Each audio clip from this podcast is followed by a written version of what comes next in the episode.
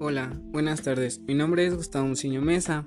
Curso el primer cuatrimestre de la carrera en Educación Física, Recreación y Deporte en la Universidad UNIT, Universidad Interamericana para el Desarrollo, en la sede de Toluca. El tema que les hablaré se tratará de las estrategias para la autonomía en el aprendizaje. Empecemos con el concepto de la autonomía del aprendizaje. Esto se basa en un proceso para adquirir sus propios conocimientos para así poder desarrollar su aprendizaje. Eh, aquí veremos el autor Kev que dice que los estilos de aprendizaje son los rasgos cognitivos, afectivos y fisiológicos que sirven como indicadores que interrelacionan y responden a sus ambientes del aprendizaje. Eh, bueno, aquí haré dos preguntas. ¿Qué es el estilo de aprendizaje? El estilo de aprendizaje consiste en una serie de características personales con las que naces y desarrollas conforme vayas creciendo. ¿Qué tipos de aprendizajes existen?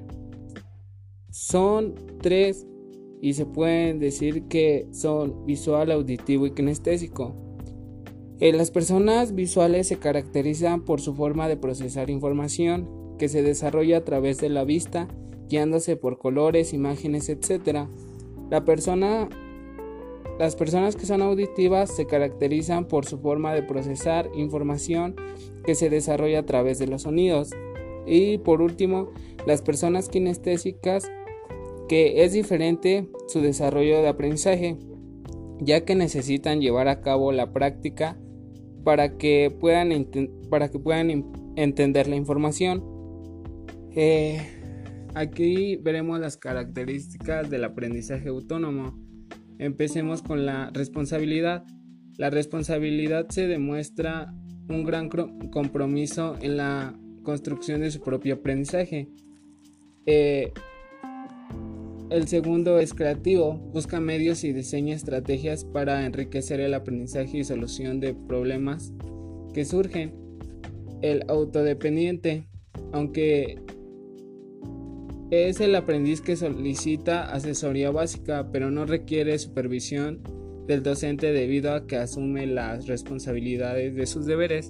Esas tres fueron las que más me, llamaron la atención. Eh, es esencial que cada persona sepa sus tipos de aprendizaje, ya que así podrán desarrollar sus actividades y sus habilidades en su vida cotidiana. Y bueno, creo que creo que ha sido todo. Muchas gracias, me despido, que pasen bonita tarde. Mi nombre es Gustavo Mesa y nos vemos pronto. Hasta luego.